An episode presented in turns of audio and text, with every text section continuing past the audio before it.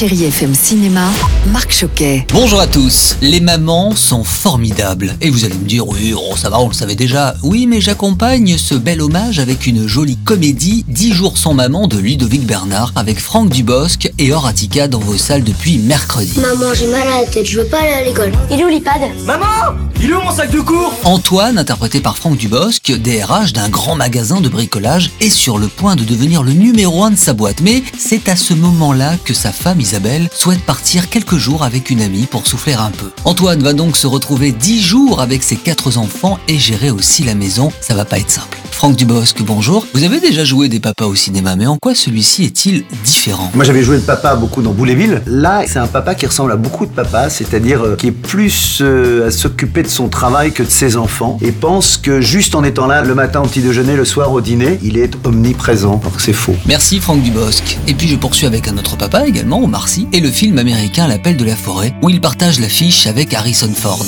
Je ne voulais plus côtoyer personne. Et puis j'ai rencontré Buck. Nous sommes pendant la ruée vers l'or dans les années 1890 et ça raconte l'histoire de Buck, un chien au grand cœur dont sa vie domestique bascule lorsqu'il est brusquement arraché à sa maison en Californie. Et là, il va se retrouver enrôlé comme chien traîneau dans les étendues sauvages en Alaska. Et Buck va devoir vivre l'aventure de sa vie et trouver sa véritable place dans le monde en devenant son propre maître. Vous savez pourquoi il va être bon ce dimanche Chérie FM, tout simplement. Bon ciné à tous. Retrouvez toute l'actualité du cinéma sur chérifm.fr.